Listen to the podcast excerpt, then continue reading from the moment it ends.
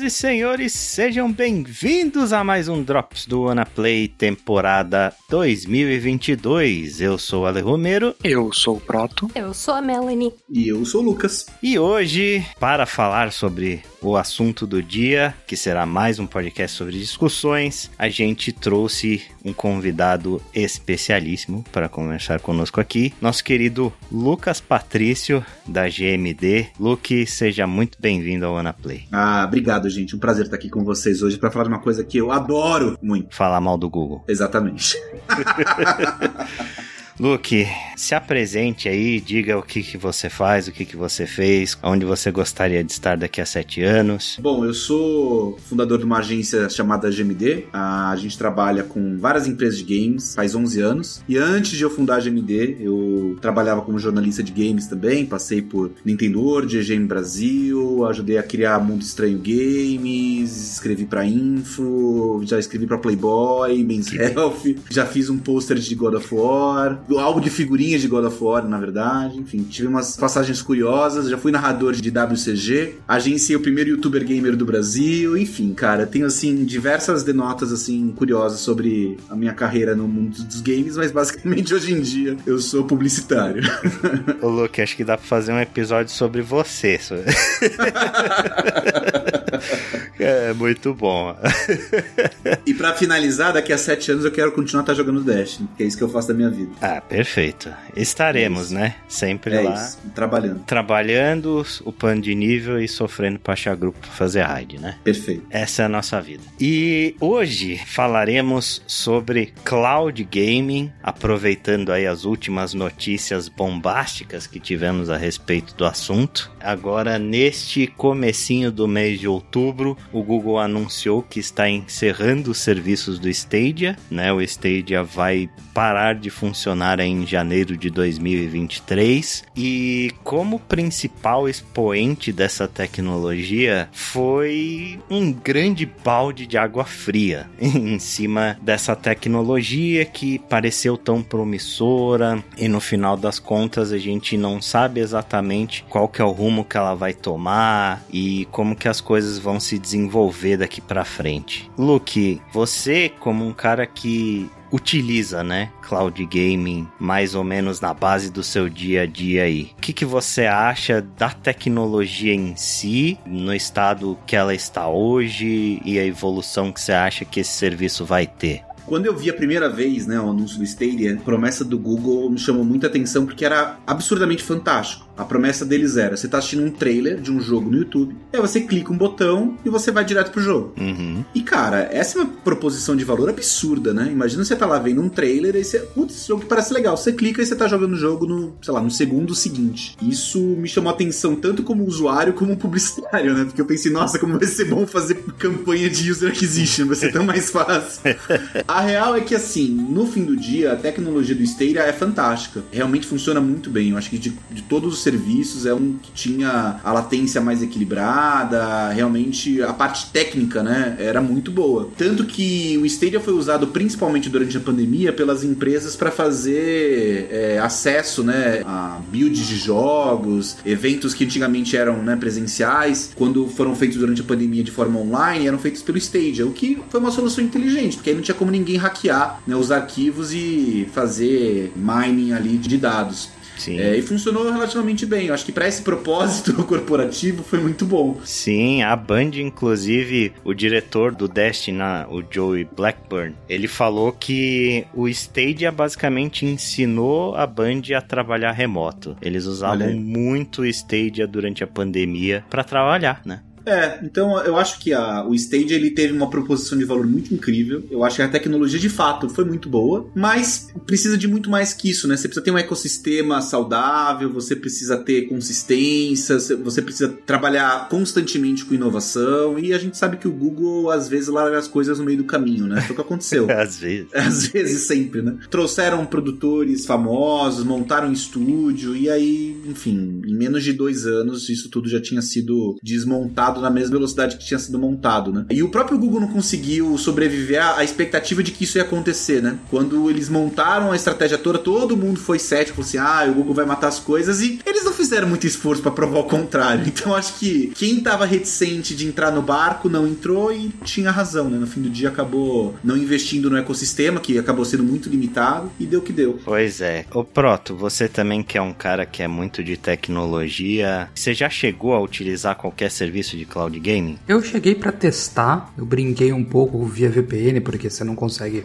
acessar nativamente daqui, né? Uhum. Cara, é interessante para mim, mas eu não consigo me ver usando aquilo. Porque eu, tudo bem, eu sou um cara de tecnologia, eu gosto de tecnologia, então se eu preciso viajar, que é o único caso de uso constante de cloud gaming que eu vejo, eu vou levar um notebook gamer. Em casa eu tenho meu PC, eu tenho meu Xbox. Eu tenho dificuldade de entender qual que era a proposta de valor do Google para esse produto. Sempre me pareceu, na verdade, algo do Google como: olha, o que a gente tem é servidor, a nossa ideia tudo é que você faça tudo na nuvem, então a gente vai mostrar que gaming é possível na nuvem. É, a proposta de valor eu consigo até entender, sabe? O cloud gaming ele não é exatamente uma ideia recente. Já se fala de cloud gaming há muito tempo, tirando as coisas bem embrionárias que rolaram tipo no começo dos anos 2000, a gente teve os primeiros serviços sérios de cloud gaming em meados de 2008 e 2009, que foram a OnLive e a Gaikai, né? Esses dois serviços começaram a apresentar propostas de cloud gaming, etc. Porém, se hoje em dia a internet que a gente tem já não é lá grande coisa, você imagina 10 anos atrás, né? Então, tipo, óbvio que esses serviços não deram certo, porém, é, essas tecnologias da OnLive e da Gaikai, elas acabaram sendo compradas por outras empresas, principalmente a Sony, né? A Sony comprou as patentes da OnLive e comprou a Gaikai como um todo. E em cima desses dois serviços eles fizeram a PlayStation Now, que já é um serviço razoavelmente antigo. A PlayStation Now existe desde 2014. Já faz bastante tempo que a gente vê o mercado brincando com essa tecnologia. Eu acho que a grande questão dos serviços de cloud gaming é que eles nunca foram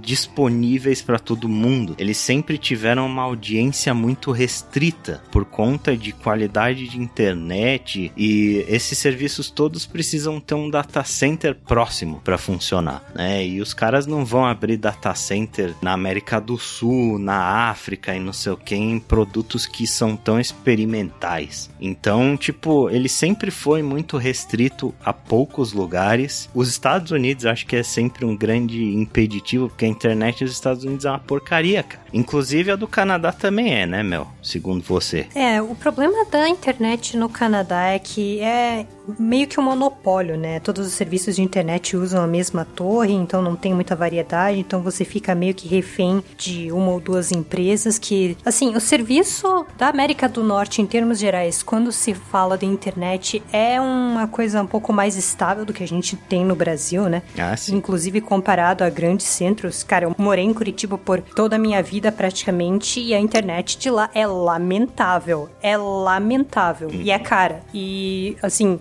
vamos dizer, a América do Norte ela tem infraestrutura, ela tem uma estrutura decente comparativamente à latência de rede, a tipo a, rede daqui é muito mais consistente, ela é muito mais confiável, ela resiste mais a intempéries, né, de estações, tipo, se tem nevasca que a internet ainda continua funcionando, né, que nem Curitiba que ameaça de chover no Maranhão e a internet começa a falhar Uhum. em Curitiba. Sabemos como é. E tipo, aqui eu basicamente não uso internet cabeada. Eu deixo o modem ligado, quase tudo que eu faço é no Wi-Fi. E a rede se sustenta. Mas assim, tem lugar melhor. A Ásia, por exemplo, tem uma conexão na internet muito melhor, quase não se compara. Eu acho que a popularidade dos serviços de cloud gaming nos Estados Unidos e na, na América do Norte em geral é mais porque é de onde surgem os projetos Sim, sim, com certeza. As empresas que produzem são basicamente a América do Norte, né? Então vai ser o primeiro lugar que eles vão testar, inclusive porque tem uma quantidade muito grande de usuários, etc.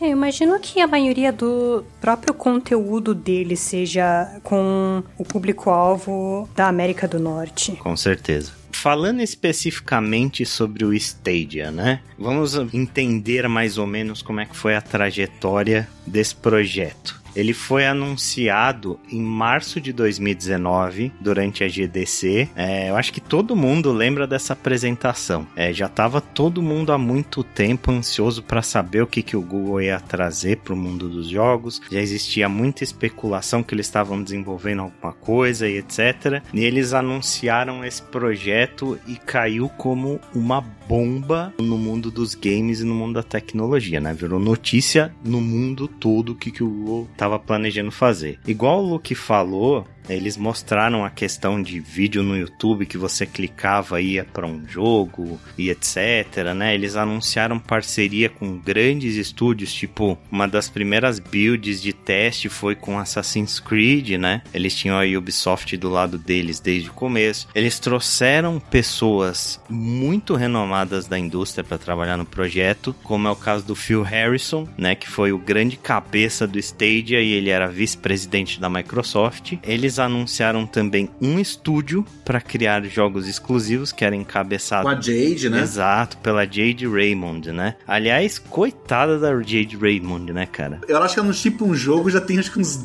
15 anos, Exatamente. Ela foi uma das produtoras dos primeiros Assassin's Creed e depois que ela saiu da Ubisoft, ela só entrou em furada, coitada. Ela entrou na EA, né, naquele projeto de Star Wars da Amy Hennig que nunca saiu. Aí é, o estúdio que ela tava trabalhando na EA também não lançou nada. Depois ela entrou para como head do estúdio do Google que nunca lançou nada. Aí agora finalmente ela parece que encontrou um pouco de paz, né? Porque ela fundou um estúdio e foi comprado pela Sony. Cara, o último jogo que ela chipou foi o Star Wars Battlefront 2, tá ligado? Então assim, pra você ver. Pobre Jade Raymond, né? Aí, né, a gente viu o Stadia saindo em novembro de 2019 isso que é o mais assustador, né? Essa porcaria desse sistema parece que já tem uns 10 anos. É, eu tinha a impressão de que tinha sido em, sei lá, 2009, alguma coisa assim. Não chegou a 3 anos de idade, cara. Pra você ver a, a loucura, né? Como é esse mundo da tecnologia. Os ciclos todos que o Stadia passou durante, tipo, menos de 3 anos. É uma coisa impressionante. Do hype absurdo até uma morte que todo mundo olhou e falou, tá, próximo. Mas, tipo, qual que é a, a, proposta, né? Como o sistema funciona? Eu acho que muita gente não sabe nem como o sistema do Stadia funciona. Ele é um software inteiro baseado em cloud. Não existe hardware físico do Stadia. Ele funciona em PCs através do Google Chrome. Ele funciona em celular Android é, através do app do Stadia. Ele funciona em tablet que tem o Chrome OS e qualquer coisa que dê para você plugar um Chromecast basicamente. Né? Ele é um serviço inteiramente baseado na nuvem, onde você cria uma conta gratuita e lá dentro você tem alguns jogos que são free e tem outros jogos que são pagos. O mais impressionante é que ele suporta jogos a 60 frames e até 4K via internet. Isso é bem impressionante. A resolução nativa dele é 1080p, mas quem assinava o Stadia Pro, que é o serviço premium deles, que é basicamente uma PlayStation Plus da vida, né? Você tem acesso a 4K, tem acesso a som surround, algumas coisas assim,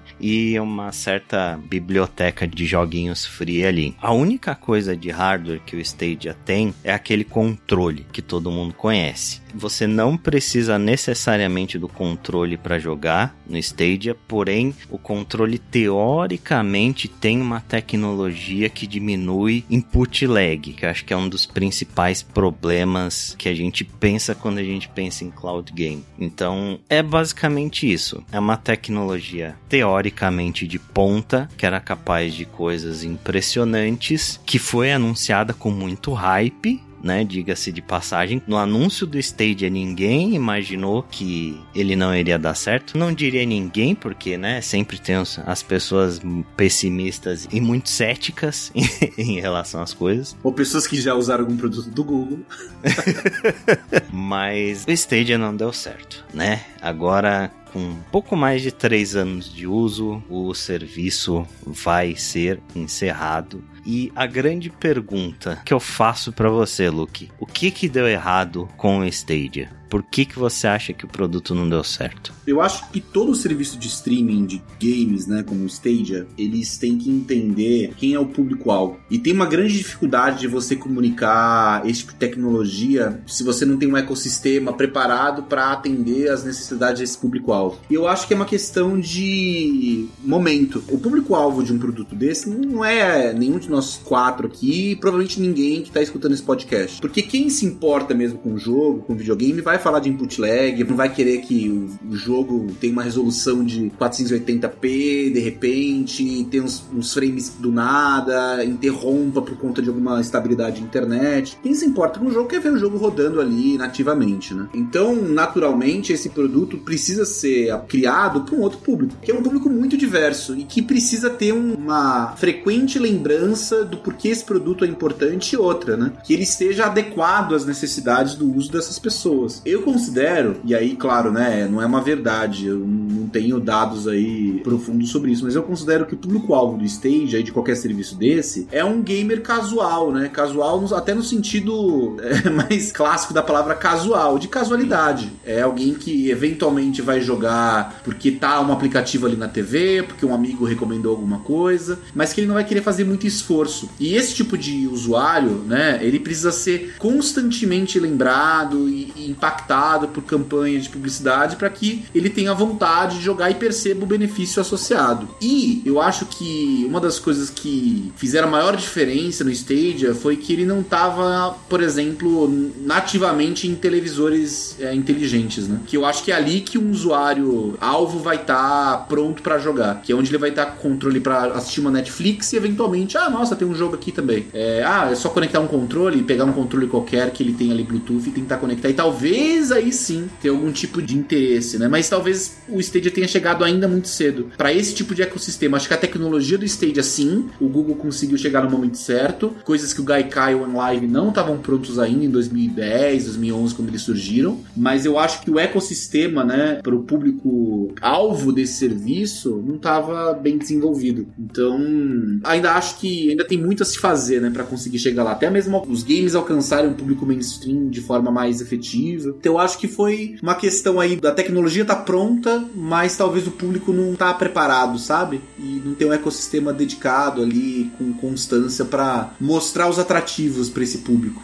E se não existe esse atrativo, se esse público de alguma forma não está interessado nesse serviço hoje, a gente também não vai ser quem vai levar isso nas costas, né? Porque a gente vai querer ter um videogame ali rodando a coisa nativamente, que faz muito mais sentido. E também é muito estranho para mim o jeito que eles decidiram vender os jogos dentro do serviço. Porque ficou uma coisa muito estranha. Você tinha que comprar o controle ou pegar acesso à plataforma, daí você paga uma mensalidade para ter acesso a qualidade maior, e daí você ainda paga full price pelos jogos que você só joga na máquina do Google. Uhum. É uma coisa muito esquisita, eu nunca consegui entender quem eles pretendiam pegar com isso. Puxando do que ele falou agora, pensando num casual, casual não vai pegar, puta, isso daqui parece legal, deixa eu pagar 60 dólares na boca aqui para sair jogando. Ou vou me meter numa assinatura de mais 10 dólares por mês para jogar um desses três jogos, quatro jogos, que é o que tá disponível no mês a mês, né? Você cria uma biblioteca grande conforme você vai carregando aos meses. O único caso de uso considerável que eu vi era pro cara que viaja um bocado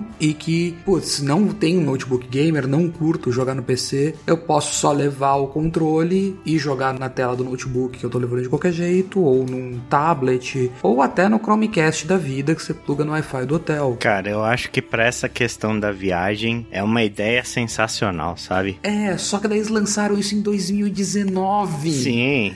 ninguém viajou. Quando ninguém viajou. Por dois anos. Muito bem observado. É, na verdade, o Proto levanta outra questão que é, ok, digamos que esse seja o público-alvo do stage, né? Aquela pessoa que quer jogar e que viaja muito e que não tem, sei lá, um console portátil, que é difícil hoje em dia, porque, né, console portátil é bem mais acessível, é bem, tem uma quantidade de jogos melhor, mais interessante e tal, e ainda mais com o Steam Deck que saiu agora e é muito mais conveniente, deixa você ter o acesso a toda a sua biblioteca do, do Steam. Steam Deck sim, sabe? Ele é o Stage aqui. Ele é o Stage aqui. Mas a questão é, tipo, mesmo para essas pessoas, se essa pessoa que viaja tanto não, tipo, ela tenha tanta necessidade de jogar, os jogos que estão no Stadia não tem cara de algo que alguém que tem a necessidade de jogar o tempo todo jogaria, sabe? A biblioteca dela tem alguns jogos bons, mas ainda parece meio distante do que pessoas que precisam jogar toda hora querem efetivamente jogar. Eu não sei. Assim, na minha opinião, biblioteca tem coisas até que servem bem para você poder jogar bastante um jogo contínuo que você senta no sofá do hotel depois de um dia de trabalho, fica ali uma ou duas horas e boas, e daí quando você viaja de novo você continua o mesmo jogo. A beleza da nuvem tá nisso. Tem Destiny, tem Red Dead Redemption, tem várias coisas que dá pra pessoa pegar, sentar por uma hora, continuar depois. E pegando a parte do portátil, eu não acho que portátil é tão interessante assim, porque o, o portátil é outro tipo de experiência, são jogos feitos para aquilo, não feitos para tela grande da TV, nada do tipo. Tivesse o Stadia saído num ano, não logo antes de uma pandemia em que ninguém viajou, eu consigo ver um mundo em que o Google teria cutucado redes grandes de hotel e falado: coloca um controle desse em cada quarto, vamos ver se a galera começa a jogar um pouco mais. Porque o custo para eles disso é o controle, é, o controle, é, é um erro de digitação numa planilha deles. Uhum. A escala deles é muito grande. E eu acho que esse é o ponto que matou o Stadia a escala é muito grande. O Google estava contando com uma adoção que simplesmente não tinha como existir. Eu Sim. acho que os números que eles projetaram, eles não falaram, claro, não eram alcançáveis num prazo curto. E daí, com o Pichai falando que quer deixar o Google 20% mais efetivo depois das ações deles terem perdido 34% do valor no ano, o Stadia estava pronto para ser morto, né? Era o projeto que não estava trazendo o dinheiro que precisava, que gasta dinheiro, porque nada, nada, os jogos têm que rodar em máquinas com GPU, então é GPU que eles não podem alugar para outros clientes, é máquina que tá rodando, era um projeto para longo prazo que eles simplesmente decidiram matar. É, eu concordo com você, Proto, da questão da, do modelo de negócio deles era, era ruim. É isso, você vai ter que convencer alguém a pagar uma assinatura e comprar o jogo que não vai ser dela, ela não vai poder jogar isso em outra plataforma. Muitas coisas não tinha nem crossplay ou cross-save, então você não podia nem eventualmente pegar o progresso em uma outra plataforma. Alguns jogos tinham um servidor completamente separado, então ficava uma segregação assim dos usuários de Stadia. Então era é realmente muito difícil, era uma venda muito complexa de ser feita, né? Então, na verdade, uma plataforma dessa que você tem que é, facilitar ao máximo, porque o usuário do outro lado vai estar, tá, assim, muito pouco disposto, né, a entrar nesse, ou ter interesse nesse tipo de acesso, e o Google colocou alguns steps ali que complicaram um pouco. Sim, eu acho que muito também vem da inexperiência do Google no mundo dos videogames, sabe? Nesse mercado. Porque os caras criaram um estúdio para desenvolver jogos exclusivos pro Stadia e mataram esse estúdio tipo um ano depois da criação dele, sabe? É coisa de quem não tem a menor noção do como é feito um desenvolvimento de um jogo e do quanto tempo demora para um jogo ficar pronto. Eu acho que é muito uma questão também do que o Proto falou da escala ser muito grande, do Google ser uma empresa muito absurdamente grande que quer resultados em tempos que não dá para ter, sabe? Um sistema desse precisa maturar, um sistema desse precisa de investimento, de infraestrutura, de marketing, de, de uma série de coisas e simplesmente não deram tempo para essas coisas acontecerem. Outro ponto também que o pessoal falou, né? Mais uma coisa acerca de negócios. Que, tipo, os devs falaram que o Google não queria pagar para eles uma parcela interessante, né, lucrativa, para que os jogos fossem lançados ali. Eu acho que tudo isso culmina no fracasso do Stadia, tudo que a gente falou. A pouca disponibilidade que o sistema tinha em vários lugares do mundo, a dependência de boa conexão com a internet para que o sistema funcione, o modelo de venda de jogos, isso aí eu concordo 100% com o Proto. Se fosse um serviço por assinatura, se o Google tivesse a sacada de um Game Pass da vida para os serviços dele, a probabilidade do Stadia Stadia ter dado certo seria muito maior. E também, né, o próprio Google. O que deu errado no Stadia? O Google. O site que eu mandei aí para vocês, killedbygoogle.com. É, ele mostra quantos produtos o Google já matou até hoje. Estamos em 274 atualmente, tá? É uma empresa que tem uma grana absurda, que não tem medo de gastar em coisas que não tem planejamento nenhum, que não tem futuro nenhum. Os caras vão lá, criam e matam. É isso aí. Eu ainda não perdoei eles pelo Wave. O Wave era uma plataforma tão legal, né, cara? O Wave tava uns 5 anos antes do que ele precisava existir, brother. exato, exato. Mas, né, os pedacinhos dele a gente vê por aí, tipo o Google Docs na, na questão de edição simultânea com outras pessoas, etc. Leva um pouco do. O Hangouts era bom, né? Hangouts, né? O, o Google Plus. Nossa, o Google Plus. a gente vai lembrando das coisas que o Google matou. Isso sem falar das ideias boas que praticamente não saíram do papel, tipo o Google Glass, né? Google Glass, pois é. É muita loucura. Até o Angular JS eles mataram. Mataram o Angular? Uhum. Meu Deus do céu. Seis meses atrás. Velho. Todo dia eu tô descobrindo algo que o Google matou. É uma desgraça.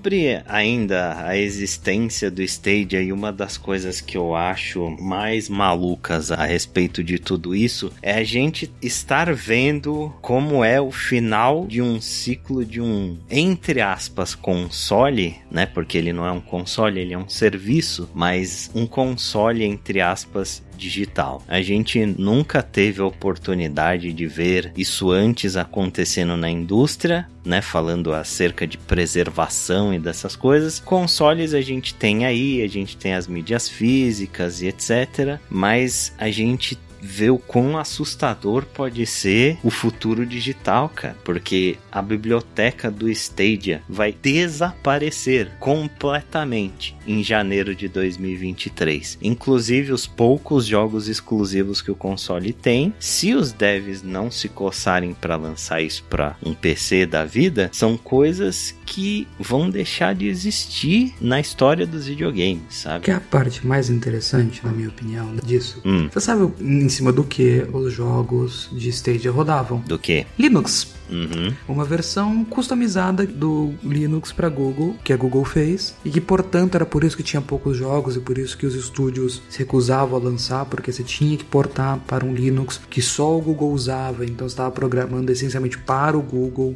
não ia ser usado em outro lugar, exceto talvez o Steam Deck agora. É, eu ia perguntar, o Steam Deck não é essencialmente baseado em Linux? Ele é baseado em Linux, ele é um Linux, ele é baseado numa distro base do Debian, que não é, pelo que eu entendi, a base da qual o Google saiu, mas é muito interessante porque é ver o caminho diferente que as duas empresas fizeram. A Steam fez um sistema para rodar o que já existia, investiu rios de dinheiro para o Vulkan ser melhor, para uma camada de compatibilidade entre Windows e Linux ser mais eficiente para você conseguir rodar melhor aquilo que já existia, enquanto o Google estava exigindo que o pessoal rodasse as coisas na plataforma dele. Tanto que os poucos jogos que o Stadia tem de exclusivo têm que ser ser literalmente portados de volta para algum outro lugar. Pois é, né? Eles têm que ser codados com uma base nova. É muito interessante isso. É uma loucura, né, cara? Você vê os pobres coitados dos devs, né, nesse processo todo. O Google não avisou absolutamente ninguém que o Stadia ia ser desligado. Os próprios engenheiros do Stadia ficaram sabendo três horas antes do anúncio oficial que o produto ia deixar de existir. Devs que tinham jogos programados para serem lançados para o console, tipo, daqui a uma semana, ficaram sabendo via rede social e muitas empresas, como por exemplo a Band, né, a IO Interactive e a Rockstar ficaram sem saber o que fazer com os jogos deles no Stadia, né? Tipo, a história do, do cara que tem 6 mil horas de Red Dead Redemption 2 no Stadia. Como que esse cara vai fazer, sabe? O que, que a Band vai fazer com as pessoas que têm Destiny 2 no Stadia porque era um, um ambiente separado do resto das plataformas? Não tinha crossplay do Stadia com o resto. O que, que a Band vai fazer com esses caras? Eles tiveram que, tipo, fazer uma reunião para decidir na hora porque o Google não avisou ninguém. Uma absurda loucura. Eu gostaria muito de saber o que levou a Google a tratar esse assunto do Stadia desse jeito, né? Tipo, não avisando absolutamente ninguém. Por que ele, eles não notificaram as pessoas ligadas ao Stadia? Tipo, será que não infringe alguma lei, algum regulamento, alguma coisa assim? É possível que eles tomem uns belos processinhos aí no meio do caminho. Pois é, porque eu imagino que tenha gente que, é, sei lá, desenvolvedores, eu imagino que tenha alguma desenvolvedora indie menor que tenha produtos que só estão disponíveis no Stage. E daí, como é que eles vão fazer? Exato, exato. Esses desenvolvedores, eles não têm a menor pista do que, que eles vão fazer, sabe? Eles tinham acordos financeiros com o Google, tinham dinheiro a receber pelos jogos que eles estavam criando, que eles iam lançar para o console. A PlayOn, que é a, aquela publisher que era a Coach Media, mudou de nome agora porque eles descobriram depois de 10 anos que o nome deles era péssimo e que poderia ser confundido com partes íntimas, né, em determinadas línguas. Tinha um jogo agendado pro Stadia daqui a uma semana e tipo eles tweetaram que o jogo deles ia ser lançado em, sei lá, dois, três dias. Uma hora depois, o Stadia anunciou que o serviço estava sendo fechado. Aí, tipo, eles botaram um meme assim, tá? Ok. tipo, um GIF do The Office do cara saindo do escritório. Porque, tipo, os caras ficaram completamente de mãos atadas. Uma loucura completa, assim. Eu realmente não sei o que dizer. Que esses devs processem o Google, façam o que eles precisam fazer, né? Não sei como esses caras vão receber o dinheiro que eles têm direito aí, mas que eles vão atrás dos direitos dele e, e que consigam o que eles merecem, sabe? E sobre os jogos que vão ser perdidos no tempo, é um dos pontos assustadores do futuro digital, né? Que, que a gente vai fazer. É, eu lembro que eu já tive essa conversa, até deu uma entrevista pro Lara uma vez, que ele publicou no UOL lá falando a respeito de mídia física versus mídia digital, porque que eu gostava tanto da mídia física, tá aí, né? Esse é um dos motivos, quando um serviço desses fecha, como fica a preservação desses jogos? Como fica a sua biblioteca? Né? Tudo que você comprou. Nessa de manter as coisas, a empresa que eu menos esperava dar uma dentro dessas deu recentemente, né? Que foi a Microsoft, que agora você consegue jogar a maior parte dos jogos deles que vende disco sem estar conectado na internet, sem instala a partir do disco.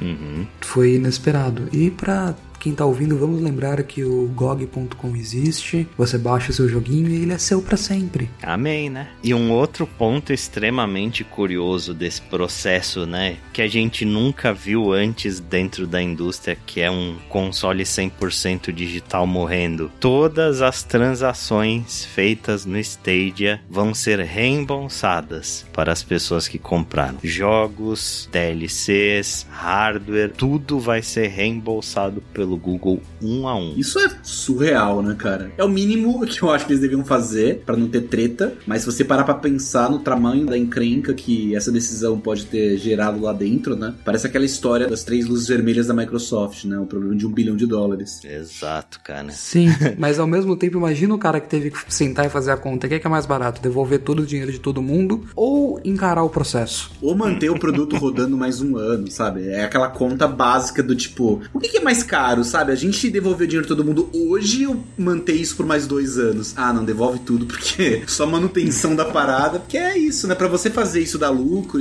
você precisa investir mais, né? E aí a conta não bate. Honestamente, o que eu acho que matou o Stadia do ponto de vista de mercado pro Google, olhando de dentro do Google para fora. Não, não trabalho no Google, não sei nada, mas o que eu, eu imagino que seja, é o Google tá vendo AI estourando e eu não sei se vocês já trabalharam com computação em nuvem, alguma coisa do tipo, mas você pode alugar GPU para você rodar AI de vídeo, de imagem, do que for. E tem fila, no Google principalmente tem fila em muito CPD para você conseguir GPU fixa, para você ter uma GPU rodando, que você vai pagar centenas de dólares por mês para ter ela alocada para você. Mas tem fila. Então eu não acho que fazia sentido de nenhum jeito pro Google continuar investindo nisso, dado que ele viu esse ramp inicial tão curto. Perfeito. Inclusive, abrindo alguns disclaimers aqui, né? Aqui na agência a gente atende Nvidia, atende Microsoft e atende Ubisoft, tá? Só para eventuais comentários, não vão incluir de informação que eu tenho acesso, mas só para vocês saberem o, o, bias das minhas posições. Mas a gente atende, atende Nvidia aqui, o serviço deles de Work from Home, que é basicamente isso, é alugar uma GPU, é uma parada muito louca, assim. E, tipo, todo mês o negócio cresce, todo mês você vê mais e mais segmentos de profissionais adotando, porque é fantástico. Você não precisa ter uma super máquina processando processando ali renderizações ou né, alto nível complexo de computarização se você tem uma máquina fazendo isso para você remotamente, né? Então isso eu acho que é uma lógica fantástica desse tipo de tecnologia. E o Google é uma empresa para empresas, né? Nesse sentido, eu acho que eles estão olhando muito mais é, em como alugar essa estrutura tecnológica para esse tipo de serviço e para gaming que necessita aí de um empenho muito maior, principalmente de marketing, né? Que a gente sabe que para games, como qualquer outra área de entretenimento entretenimento não, não, sobrevive se não tiver isso. Sim. No final das contas, é pensar o que é que vai dar mais dinheiro. O Google manter isso, manter o serviço, manter as pessoas querendo jogar, o consumidor final, que é com quem ele tá fazendo cada vez menos negócios, ou, sei lá, alugar isso para rodar o Mid Journey por mais um dia. E a ideia é muito louca, né, cara? É um sonho pra gente pensar, não existe um console físico mais. É, eu vou poder rodar o meu jogo a 4K 60 FPS sem ter um console, sem ter um PC, simplesmente plugando um controle na minha TV. E com a latência inexplicável que o Google conseguia. É, né?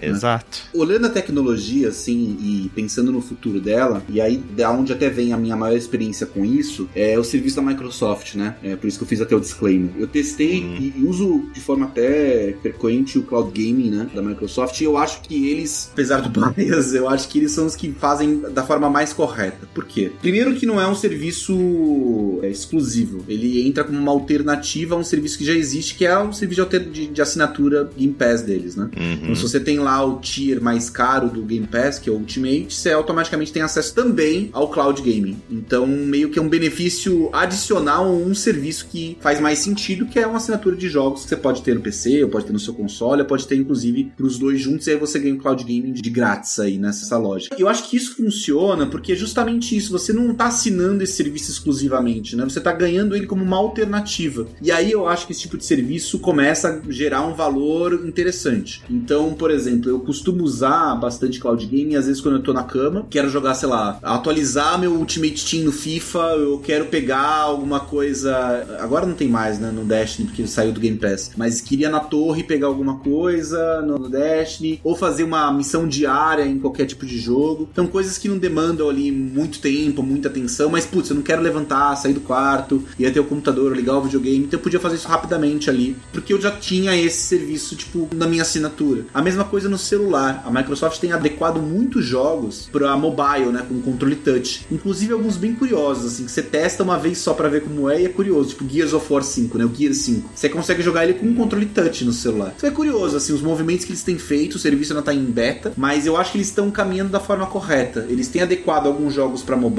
que eu acho que é o futuro real desse tipo de tecnologia. Jogar no celular, né? Os jogos mais complexos que não vão ocupar espaço na memória do celular, que é um grande problema até hoje, né? Você vê jogos no Brasil como Call of Duty Mobile e alguns outros assim pesados, o Diablo Immortals, Genshin Impact. Genshin Impact. Então, são tamanho do armazenamento é um desafio para mobile ainda, né? Então, você não precisar instalar o jogo e acessar ele remotamente é bem interessante para essa plataforma. Então, eu acho que aí tem um futuro promissor. E ao mesmo tempo você tem uma biblioteca de jogos que tá lá. Do tipo, você não precisa ficar comprando jogos. Você assina o Game Pass Ultimate, tem lá uma caralhada de jogos que você pode acessar é, instantaneamente. Aí eu acho que tem uma proposição de valor mais adequada para o momento que esse serviço está sendo apresentado. E eu acho que tem outra questão importante que a gente não está comentando. Você tá jogando isso do Brasil, né? Uhum, isso. E é importante que o Game Pass, se eu não me engano, é um dos únicos serviços de cloud gaming que está disponível no Brasil de uma maneira acessível e não muito exacerbada do tipo, você tem que entrar na VPN para conseguir jogar de maneira, sei lá, aceitável, que é uma coisa que a própria Sony não consegue fazer, né? A própria Amazon não consegue fazer, tanto que aquele serviço Amazon Luna só tá disponível nos Estados Unidos, nem mesmo no Canadá tem esse serviço. É, esse tá bem beta ainda. É, eu sinto que a Microsoft tá tantos passos à frente com relação a isso, né? Não só o lance de Game as a Service, né? Ou os serviços de assinatura dela, Game Pass que seja, mas também o, o cloud gaming dela tá muito além das concorrentes. E aquilo que a gente já tinha mencionado em outros episódios, né? A Microsoft tá correndo sem concorrente nessa parte também.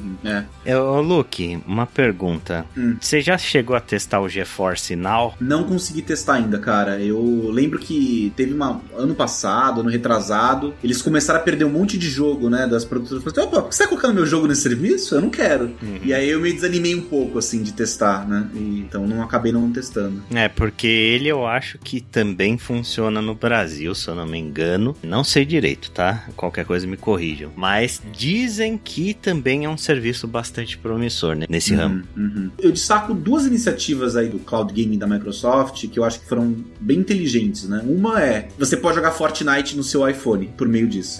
que eu acho que é uma sacada genial, assim, porque, tipo, quantas crianças existem no mundo que quer jogar Fortnite no iPhone e não entendem por que, que não tem um iPhone, tá ligado? Ainda mais em mercados, tipo, É. americano, que, né, a, a divisão de Android e, e iOS é muito mais equilibrada do que aqui no Brasil, por exemplo, né? Que a maioria é Android. Isso é tipo o equivalente de você jogar Sonic no, no console da Nintendo. é meio que isso. E Em 94, né? em 94. É, mas no caso do o lance do Android e do iPhone é muito mais por causa do preço, né? Aqui no Brasil, o preço dos produtos da Apple são extremamente abusivos. Ah, Sim, claro. sim, claro. Total, é. A oferta de produto Android é muito mais diversa. Mas nesse caso a gente tá falando por causa da briga judicial entre a Epic e a Apple, que as duas empresas basicamente se odeiam, né? Tipo, vivem em embates aí na justiça. Não, e você não consegue jogar o Fortnite, que é um dos jogos mais populares do mundo, em nenhuma plataforma Apple hoje em dia. Exato. E você consegue por meio desse serviço, né? Então, inclusive, tem toda uma campanha que eles fizeram recentemente aí focando no Fortnite. Que eu acho que, assim, cara, se eu morasse nos Estados Unidos e tivesse os meus filhos, né? Eu tenho um filho de 8 anos que adora Fortnite. Ia ser muito difícil explicar pra ele por que que ele não podia jogar Fortnite no celular e os amigos jogando, sei lá, no Android. Uhum. Então eu acho que essa é uma saída muito inteligente. E a outra, que eu acho que essa sim, aqui em casa eu vejo muito benefício, mas é um caso específico meu, mas que talvez algumas pessoas se identifiquem. Você consegue jogar os jogos cloud, né, o cloud game, direto do console do Xbox. Então, por exemplo, quando eu ligo meu Xbox e tem um jogo do Game Pass, eu tenho uma opção para baixar o jogo, eu tenho uma opção para jogar ele no cloud. Então, pelo próprio menu do Xbox, eu clico no cloud e ele abre o jogo imediatamente, como se ele tivesse instalado, com a diferença de ele não precisar instalar. E apesar de ser uma coisa muito assim besta, mas é maravilhoso para mim, porque meu filho não precisa ficar enchendo meu HD com um monte de jogo aleatório que ele vê no YouTube e quer jogar. Então ele simplesmente clica, o jogo abre imediatamente, ele não se importa, ele nem percebe que existe delay ou que a qualidade da resolução baixa, para ele é completamente impossível de ser percebido. Uhum. E ele tem uma experiência divertida. Ele joga os jogos, não enche meu HD. Então, assim, esse é um benefício realmente muito interessante para quem tem criança. E ao mesmo tempo, por exemplo, saiu Deathloop, né? Pro Game Pass. Sim. Eu não precisei baixar ele, 40 gigas para ver. Eu simplesmente podia testar ele e falar assim: ah, nossa, Deathloop que legal. Pô, acho que esse jogo aqui eu tô afim de jogar. E eu quero jogar ele real, né? Oficial ali, com um push lag menor e com, né, rodando liso. Ah, eu posso baixar ele pro meu HD. Mas eu tenho a chance de pelo menos testar antes, né, no cloud. Tem vários jogos que acho que alguns jogos indies que acontece essa mesma coisa. Às vezes eu chego, sei lá, depois do trabalho, eu tenho, sei lá, 20 minutos pra sentar a bunda ali no sofá e ligar o videogame. E eu não quero esperar um download, por mais rápido que a internet seja, vai demorar, sei lá, 7 minutos. Mas é o tempo que eu quero só testar o jogo. E aí você clica no cloud e você imediatamente tem acesso ao jogo. Então, de novo, como um companion, como uma proposta de valor adicional à experiência do Game Pass, eu acho que funciona muito bem. Isso é muito legal, cara. Eu acho que é- essa é a grande questão, né? Que a tecnologia é legal, ela é. A gente sabe que é interessante, agora faltam bons usos pra ela, né? O Google foi com certeza uma plataforma que não soube utilizar isso de uma forma inteligente. Agora, dessas formas com que a Microsoft está utilizando, de fato parece muito interessante, sabe? Para você testar uma demo, pô, é uma ideia excelente, cara. Você testar por streaming sem precisar encher o seu HD de coisas, ou até serve para jogos que às vezes não precisam de muita precisão de controle, você consegue jogar o jogo inteiro sem precisar baixar, né? Não, vários tipos de jogos, por exemplo, um Tactics da vida, completamente tranquilo. Até aquele Mortality, né, que é um jogo que saiu agora há pouco tempo, inclusive no Game Pass também. Uhum que é um FMV, né? É um jogo de filme. Cara, ele é super pesado para baixar, porque ele tem um monte de vídeo é, encodado ali no download e você pode simplesmente jogar ele pelo cloud. E a experiência é, assim, muito difícil de ser percebida a diferença de um para outro, porque no fim das contas é um streaming de vídeo, né? Uhum. Então tá muito mais próximo do tipo de uso dessa tecnologia, né, para vídeo. Então esse é um jogo que se beneficia totalmente dessa tecnologia. Você falou, eu nunca tinha testado no celular, eu estou jogando Octopath Traveler. Ao vivaço.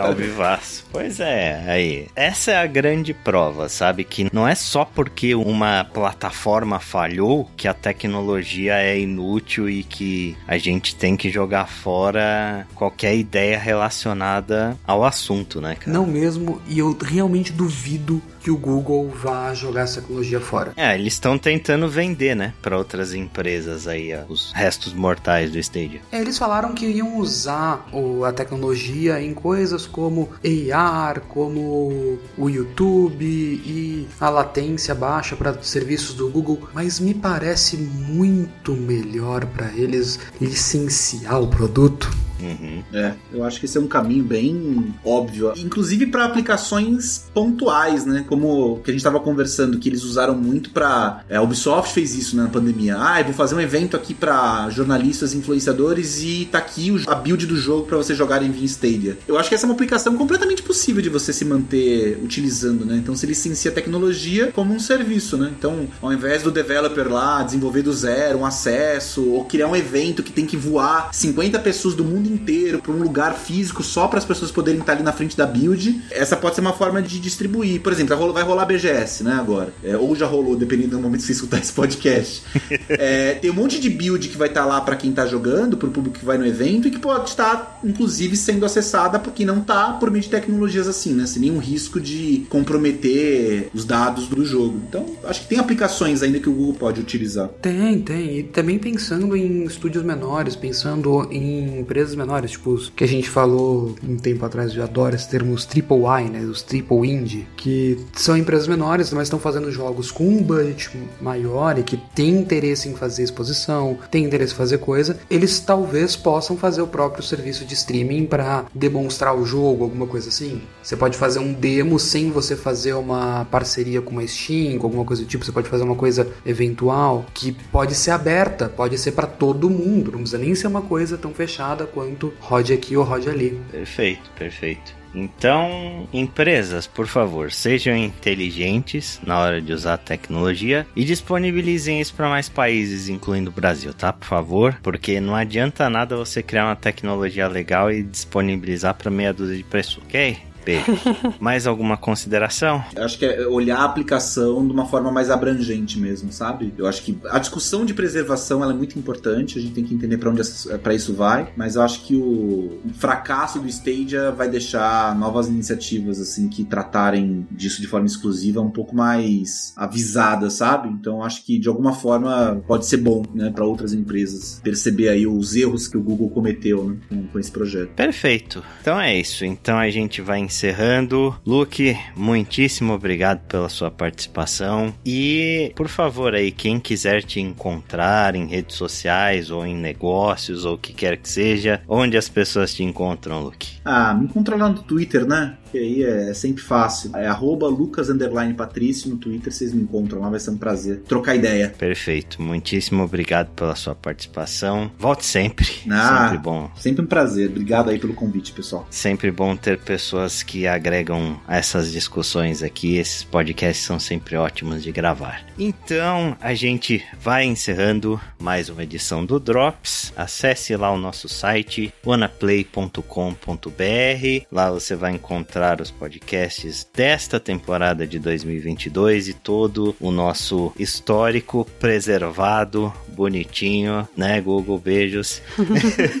Está tudo lá no site. Siga a gente nas redes sociais, no Twitter, arroba WannaPlayPod, no Facebook, facebook.com barra WannaPlayPod e no Instagram, instagram.com barra WannaPlayPod. Se você quiser enviar um e-mail pra gente, você pode mandar aí no contato arroba wanaplay.com.br ou deixar um comentário no post desse podcast ou qualquer uma das nossas redes sociais. A gente sempre lê tudo e responde com o maior carinho sempre que possível. Então a gente fica por aqui e nos vemos daqui a 15 dias. Um abraço para todo mundo e até a próxima.